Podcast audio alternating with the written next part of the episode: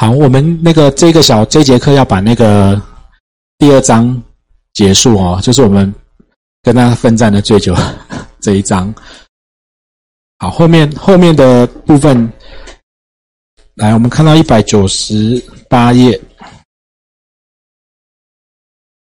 这里就比较少了哈。来，第四，呃，第。哎，一百对第四节一百九十八或者两百号，好，传统年金保险，年金保险就是知道什么是年金哦，每年领钱啊，劳现在有劳保年金有国民年金，大家就比较清楚了哦。在之前，大家对于年金保险会比较没有概念。哎，是我是我声音变比较小声，还是麦克风开比较小声？好，传统年金保险年那年金在课本，我只有把比较你们会考试会用到的，大概跟你们提一下。因为实实际上你们进了市场，年金保险在台湾还不是这么成熟，还不是这么成熟啊。好，课本有讲了哈，它前面在第一第一项讲的是集期跟递延年金，我解释一下。等等一下，我把课本讲一那个年金的形态，然后名词的定义，还有宗旨哈。那我跳着讲这五项而已。好，它课本有一到十一项，对不对？但是你们会看到后面其实也都很快带过，都都讲一小段了。我讲一下什么叫集齐，什么叫递延。集齐年金就是集齐，听起来是什么？马上，对不对？好，就是钱缴下去，马上就开始领年金。好，一笔，比如说五百万、一千万、一百万丢进去就开始。领年金啊，这种商品现在在市场上很少，因为以前被人家拿来洗钱跟逃漏税。我快要死掉了，我命病危了，然后我知道我再活不久了，然后或者我年纪已经很大了，我就把一整笔去买，把我的财产全部一千万、两千万、三千万全部丢进去买一个集齐年金。本来应该是，比如说一千万丢进去，保险公司可能每年给你五十万，我慢慢给，给二十年或三十年不等嘛，看你买的商品。还有投保人的时间，好，那那现在可是重病啊，我就赶快去买一个集齐年金，一买下去他是开始给钱，就领了两两个两期或领了三个月我就死掉了，然后就约定受益人来领这个钱，钱是不是就换人了？然后他可能拿来做逃漏税或者洗钱，所以现在这种商品就越来越少，大部分都是递延年金，就是我慢慢讲，有点像劳保，我们提拨一直提拨到一定时间后约定的时间才开始领那个年金。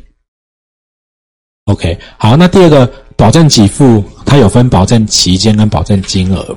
什么叫保证给付？如果本来讲年金保险是不是活着领钱？我们说保险就老病死残嘛，老了领钱，病了死了残了，对吧？寿险是不是死掉领钱？年金应该是活着领。所以原本的年金保险，你比如说你总共缴，我举例哦，缴了五百万进去，死掉了会怎么样？钱就没了，活着才能领。寿险缴了很多钱，活着就不给嘛，死掉就给你嘛。倒过来，年金应该是活着才会领钱。所以我在前面是不是有上生死和险？因为国人不能接受这种纯粹的年金保险。我讲下去，结果万一我死了，钱就没有了。可是我活着，我想要领到死，诶那你为什么可以领这么多？是因为有人有人死的比较早，他的钱贴给你，你才会领比较久。寿险刚好倒过来，寿险大家缴了钱，哇，比如说我们现在全部全班这样，啊，大家十几个人缴了钱，那寿险的概念就是谁死掉把全部的钱拿走，活着人没钱拿。那年金险就是大家缴了钱，我们就大家开始赌，全部都到六十岁开始，如果大家都能活到六十岁，好看谁活比较久，最最后活着把大家的钱拿走嘛，他死掉了就没拿了。年金险应该是这种概念，可是，在国人会觉得我缴这么多钱，如果死掉拿不回来。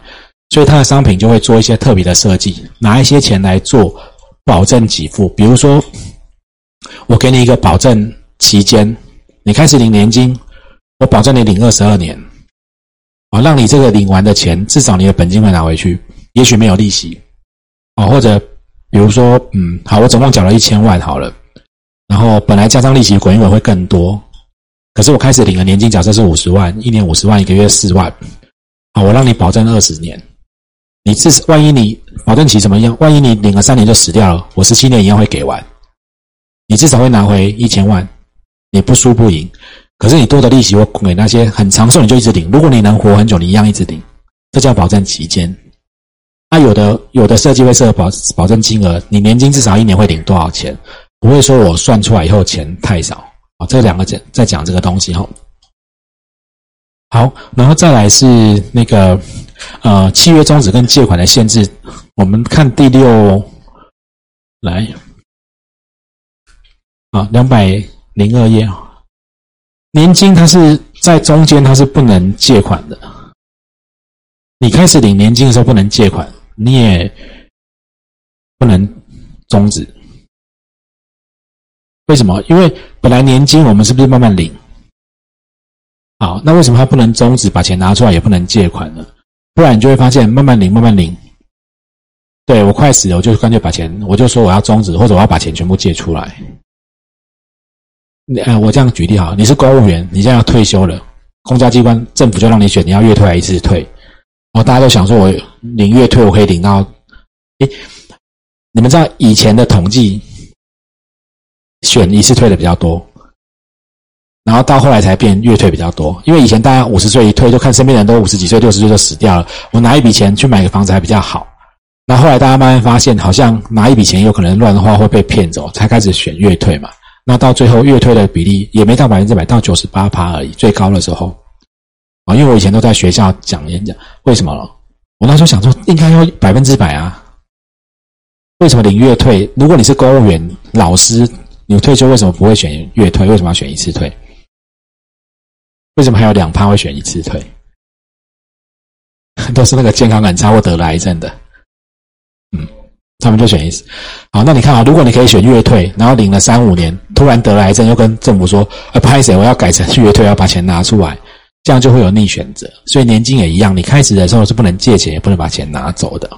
好，然后后面他就有讲保证给付有分保证期间跟保证金额。好，然后那个，嗯，再来跳到第十项哦，中间有一些都还好，年金的申请哦。寿险是不是死掉赔，拿一笔就结束了？年金活着拿对不对？那你是不是每次拿钱要告诉他你还活着？哎，对不对？所以哈，你看他是不是写你在领的时候呢？每每一年每一年都要跟他讲说你还活着，对。所以你他要保单成本。好，那你如果呃领那个身故，就是。他如果有那种保证给付，是不是还会有身故要给的时候，才会要用到死亡证明？OK，好，那么每每一年的第一次，因为年金它虽然写年，有的公司会用月给，有的用季给，有的用半年给，但是你每年证明一次就好了，不用每个月去证明。那么第十第十点的前面那个出题是，好，那受益人的指定跟变更，年金保险也一样哦，生存期间就是什么？被保险人本人，那么十一点的前面黑体字，那是保险法，法律就有规定哦。所以其实回到最根本哦，保险全部要保护的都是被保险人的利益。医疗险要给被保险人，年金是活着，你也可以被保险人。你买你车子买车险，一定是赔给车主。哦，你刚刚在问那个活动为什么要被保险人是主办单位，因为怕他被人家求偿，保护的都是被保险人。会有受益人的概念，只会发生在被保险人死掉以后，钱要给谁才需要讨论。所以，我们寿险被保险人死掉，或者我们刚刚有讨论医疗保险，有没有？最后来不及申请的时候，被保险人死掉以后来不及请，本来应该给被保险人啊，应该变他的遗产。呃，哦，应该时间够，我讲一下。我们刚刚在那一段我讲比较快，我说会有很多争议，本来。医疗保，如果我住院了，医疗费是不是都应该给我本人？好，那可是如果我到死掉还没申请，条款是不是有写了很多方式？有的是主约的身故受益人，有的是法定继承人啊，有的本来那个钱应该要是给我嘛，正常应该还是要给我的，变成我的遗产啊。那你看哦，如果我是一个很有钱的人。我这次住院又花了很高的医药费，假设我保险金赔下来可能有五百万好了，那我就一直叫家人，你都不要去请，反正请下来变我的钱，我不久就要死了，我遗产又多了五百万，是不是会有税的问题？哦，你都不要请，等到死掉以后，看条款是给是变法定继承人，或者是保险给付，看会不会会不会不要税的问，这是一种一种可能发生的问题。第二个是，如果现在给我照遗嘱分，搞不好就是什么兄弟姐妹大家一起分，可是。我的保险，搞不搞不好都是你帮我买的，你最清楚，而且你就是主区业生活受益人。然后你就我就重病，你就一直拿单据，你就一直办不办理赔，因为你提早办出来会变我的遗产，大家要分，你就一直不办，等到我死人才去全部一叠单据一起送去办，五百万都变你的，是不是钱会跑到不对不一样的地方？哦，这里就会有问题哦。那跑出去的钱要不要算遗产，又是另外一件事情。嗯啊，这个实务上，当然你们现在，呃，就怕讲太深，因为你们现在只是要考业务员而已，就是资格测验，只是很基础。那真的进到实务上，问题之多。我我两年前那个案子，遗产都结算完了，我们才拿到保险金，那保险金有四百多万。为什么？因为我们去申诉输掉，然后去告，最后起诉以后，我们才赢。那判下来的时候，遗产都已经清算，都结算完，遗产税都报完了，然后保险金才下来，那那要不要报？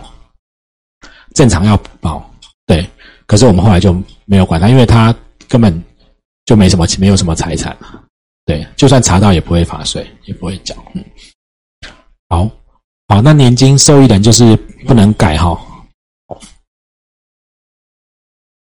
哦，然后再来就跳到两百零四页，因为这个考的也考比较少，只有一些你们不容易懂的，我我要跟你们讲，其他你们就很快看过就好，这不这里比较不是重点。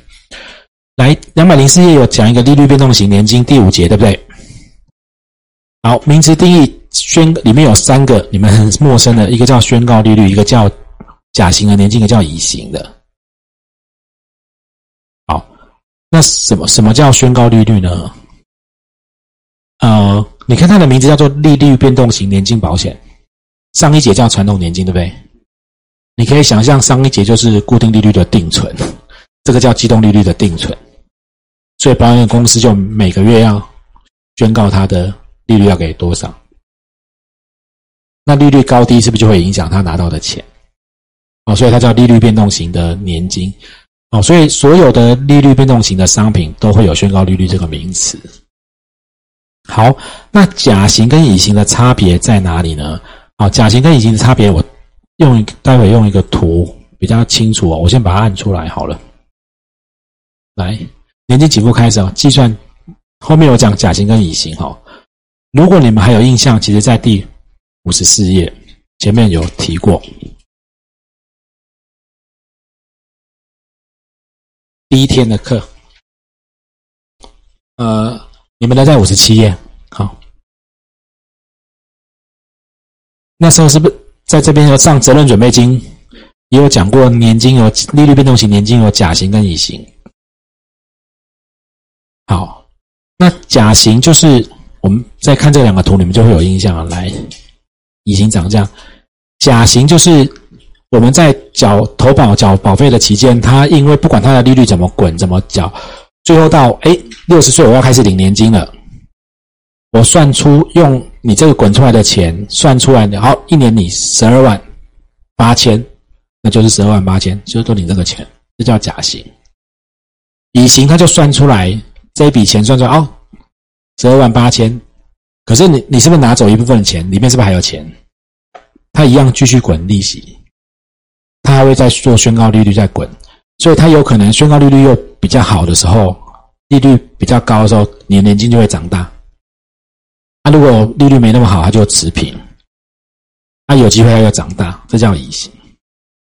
OK，哦。那因为实物上，你们在市场上这商品两种都不太会看到了，所以年金保险在台湾就大家不是这样卖的，大家是乱卖，他会把年金险当储蓄险卖，就是你会看到一个人买年金险，然后约定年金给付期是八十岁或七十岁，他要的只是中间你在里面还没领年金前，你的钱会变多，他叫你把它终止，把钱拿出来。因为一旦给了年金就不能终止，他把年金当储蓄险卖，他前面是不是在，而且都卖那种短缴或短期缴的，缴很大笔的钱在里面滚利息。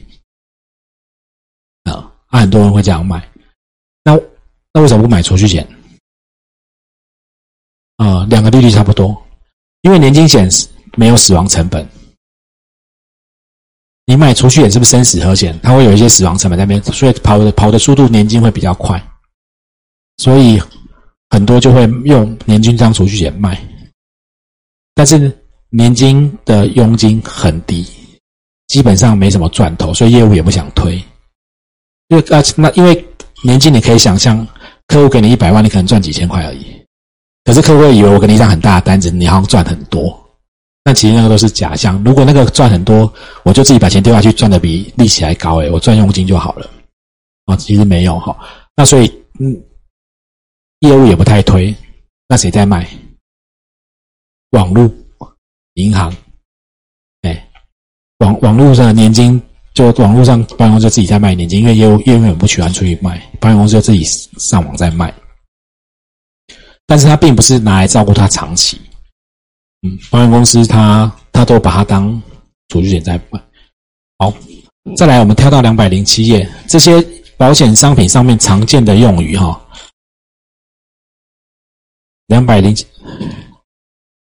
是不是有保险要保书、保险单、契约、要保人、被保险人、受益人？好，我们逐逐项来讲比较重要的哈，缴费期间、保险费、保险费率、金额、投保金额、保险金、保价金。这些用语你们都熟悉吗？好像很熟悉又不太熟悉哦。我们一项一项来看哈。来，要保书是不是投保的时候申请的书面文件？它也是契约的一部分哦。哈，务必亲自填写跟签名，然后据实告知证明。啊，看完以后完全没有感觉，对不对？没关系。来，等一下哦。来，让你们有感觉。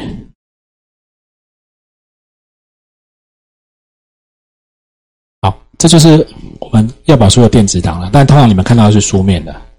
好啊，有一些等一下我会给大家看别的方式。所以这就是要保书啊，它会有一些很重要的事情写在红字写在这边，但是很小，然后通常也没人在看，但里面就有很多奇怪的事情，包含实质课税啊，好，怎么好，然后呃。一本要保书，如果要细讲这这个要保书，我就可以讲三节课。但是今天不是要讲，好，会有基本资料，啊，会有哦告知事项，哦哦，刚刚哎，你刚刚才在问什么？哦，实支实付，哦，有没有投保？问很多东西，好，投保内容，这就是要保书，然后再来就是呃受益人，你看法定继承人，好，他就有一些。约定的方式啊，要保书上其实很多字都有它的意义在。可是我们在卖的时候，你们大部分都不要说客户了，连业务都不会仔细看。好，再来是健康告知，好，亲自填写清楚。那你会发现，健康告知很多时候不是亲自填写，都是业务在写。好，告知事项，身高体重啊，生病啊，治疗诊疗用，这是健康告，这就是要保书。还有重要告知事项、声明事项有各资法，如果你买两张以上，好，收据你没有讲，他就要用正本赔啊。你刚刚在问，然后如果呃有用，如果你有讲，他就可以用副本赔等等，哈，保费调整机制是等等，这就是要保书上，其实很多细节都是重要的，哈，各自告知事项等等，好，这就是要保书，好，然后它是填写，然后有它是不是有健康告知，有一些各自法的声明事项。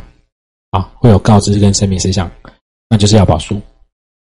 好，那现在很多人不会仔细看，还有除了这个，是蛮多公司开始现在在做行动投保。你可能会在投保的在 App 上面一格一格填啊，然后他让你弄完。那为什么要行动投保？当然，除了数位化、无纸化，还有很多。我刚做保险的要保书，你们可以想象是一张 A 三打开一张纸就是要保书。而且它有封面跟封底，我所有要填的资料只在两张 A4 上面而已，全部要填的地方就是它只有两个签名而已。我刚做保险的时候是这样子，哎，现在真的，我就说开玩笑说，现在变要保书啊，一本啊，然后很多东西，然后多了很多法令啊、规定啊，都是为了保护消费者权益。但是其实我认为那些都只是让主管机关卸责而已啦。啊，我有做保险公司，我有做，但是你说真的会保护消费者没有？因为你多到个程度，他不会看的。那你要保书就弄一本书啊，不会看的嘛。哦，好，那所以要保书大概长这样。再来。什么叫保险单？拿到那一本吗？那现在还有很多公司做电子保单。啊，那电子保单，呃，刚开始推动，去年十月我去保险局开会，我有跟局长讲说，电子保单这样做，现在，当然我们不能只是保险局长做的，我们会提我们在实务上的建议。不过他没有听进去，再找机会跟他沟通。现在做电子保单会出现一个问题，啊，就我们。投保完，保险公司电子保单就 email 一个账号或者一个电子档或者一个抗给被保险人。结果你看啊，透过我们经纪人公司投保，保单出来了，我不知道内容对不对，我不知道。哎，你那一张小北就这样子，嘿，我我根本不知道你拿到保单，我们不知道，然后我们也不确定内容对不对。那实物上，寿险公司偶尔会弄错内容，比较少，产险公司经常会错。产险公司的保单内容经常在错，被保险人错，地址错，投保内容弄错，错的频率很高。可是现在很多产险都用电子保单，哦，这是一个问题。那寿险公司的电子保单给出来就给个条码，然后查进去看资料。那万一他条码改了，你们不会知道。我们以前有遇过保险公司不是被并购吗？什么 A 公司并到 B，然后这样改改。他之前有个客户，他原本是某一家公司的保单都找不到。然后就是帮他申请补发保单嘛，然后拿下来，隔个两年他在旧家找到了，我就说哇好，我们就开始拿来对，减额缴清那页的表数字不一样，因为换了公司系统可能算可能是套算，我不知道，反正就印出来不一样，你就会发现没有纸本。如果这些东西，如果这个电子保单不能是投保的时候一拿到就有点像那种照相的概念，就是啪就不会永远不会变的，它那 PDF 档。你在在你手上，你很容易弄丢啊！你纸本都会弄丢，何况只是一个档案？它都是给你一个连接，或者给你一个凭证，让你再去看嘛。那如果它是产险，因为都一年期，大家比较不在意；寿险这种长期的，如果中间有改掉，消费者一点保障都没有。除非保险公司它能有一个很完整的机制，就是就就永远不会动在那边，随时来看都长这样，而且这个日期就是停在当时的日期，都不会能改。那第二个是，如果透过经纪人公司，你应该要有一份副本在我们这里，我们可以帮他检查，做第三方的对账。如果做不到这样，我现在都不太推，啊，会会有会有变动。啊，他之前有一家公司就很压霸的，预设都电子保单，就是你如果没有说不要，他就直接给电子保单了，然后整个业绩就反弹，然后反弹到那个就是他一天被申诉几十件。然后，然后就马上要改回来这样子，因为他会怕哈。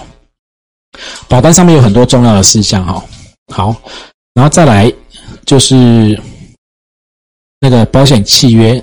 我们在讲买了一个保险契约，它通常会有我们在条款第一条是不是讲条款啊？附加的要附着的要保书、其他约定书都是构成契约的一部分嘛？哈，所以就会有保单，然后会有要保书。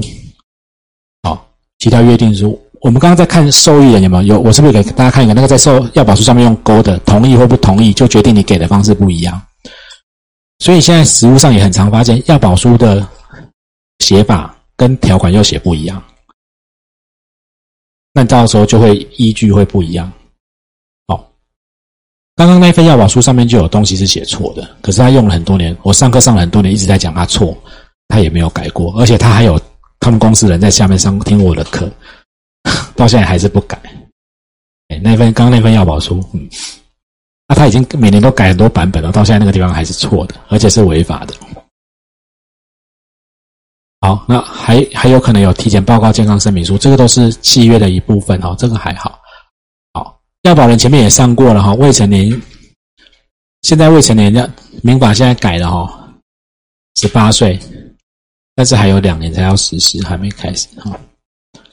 好，那要保人的权利，指定受益人啊，可以撤销契约啊，可以契约变更或更正，可以借款或垫缴，可以终止契约，可以复效，这是要保人的权，就是保单的属的。来复习一下契约的当事人，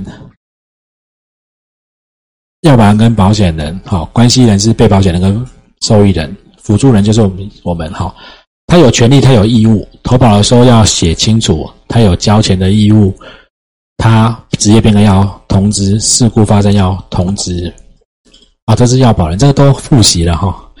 那被保险人是有赔偿请求权的人，好，来，如果是用要保人以外的第三人做被保险人订立死亡、健康伤害契约，没有被保险人书面同意，约定金额无效。啊，这个前面都有讲过，受益人是可以请求金额保险金的人。好，然后要文件。好，然后私私人保险金是不是被保险人本人？医疗保险金也是被保险人本人。这个我都上快一点点哈，这都还好。到这边可以吗？好，来这里就比较容易搞混哦。保险期间跟保险契约有效期间，你先不要看课本，你听保险期间、保险契约有效期间一样还不一样？啊，很多那哪里不一样？保险期间跟契约有效期间呢？好，你看啊。保险期间在课本讲，呃，是要保人跟保险公司约定的保险契约存续的时期。好，那分期缴纳在缴在各期缴付以后，就是该期要付，就是保险责任，这是有效期间。一次缴清的话，你保费都缴完了，它的有效期间跟保险期间都一样。看完有看懂吗？举例给这一段，我就觉得很简单的东西，把它写完变得很难懂。来，三十岁投保，你买了一个二十年期的定期寿险，到五十岁会期满，对不对？是不是这二十年内有保障？好，那这个二十年叫做保险期间，还是保险契约有效期间？